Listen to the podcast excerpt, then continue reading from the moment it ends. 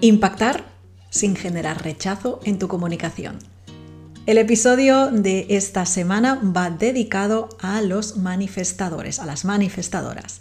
porque sois un tipo muy especial y muy necesario que lo que aporta es la iniciación, el hecho de materializar ideas, proyectos y acciones, esa parte imprevisible. Traes la innovación al mundo, rompes la inercia y tienes esa parte impulsiva, innovadora, espontánea y autónoma e independiente. Esa impulsividad que permite iniciar cosas es fundamental también a nivel comunicativo. Y es que tu energía como manifestador, como manifestadora, es tan potente que es capaz de mutar y de transformar a las personas que hay en tu entorno, a las personas que escuchan tu mensaje, que reciben tus palabras, porque la sienten fuerte, impactante, innovadora, revulsiva, en positivo. Por lo tanto, a la hora de comunicar, esta es una capacidad que a mí me parece, bueno, de las más potentes para generar precisamente ese cambio en las personas que te escuchan o te leen en las redes sociales, en un Zoom privado con tus potenciales clientes, en tus sesiones individuales con los clientes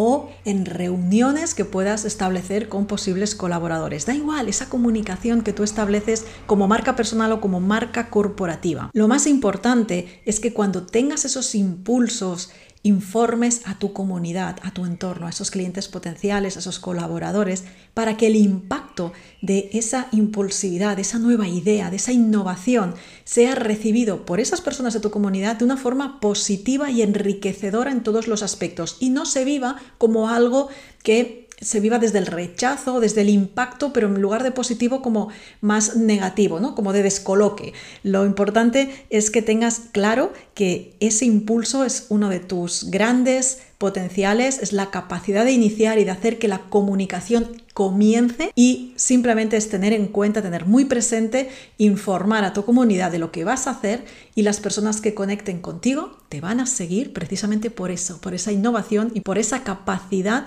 de impactar y transformar a las personas y a la vez por ese magnetismo que transmites a través de tu comunicación. Nos reencontramos en el próximo episodio y si quieres profundizar más en la singularidad comunicativa a través del diseño humano y establecer estrategias comunicativas que estén totalmente sintonizadas y alineadas a tu energía, capacidades y habilidades innatas, contáctame a través de mi página web angelsanton.com o enviándome un email a angels.angelsanton.com.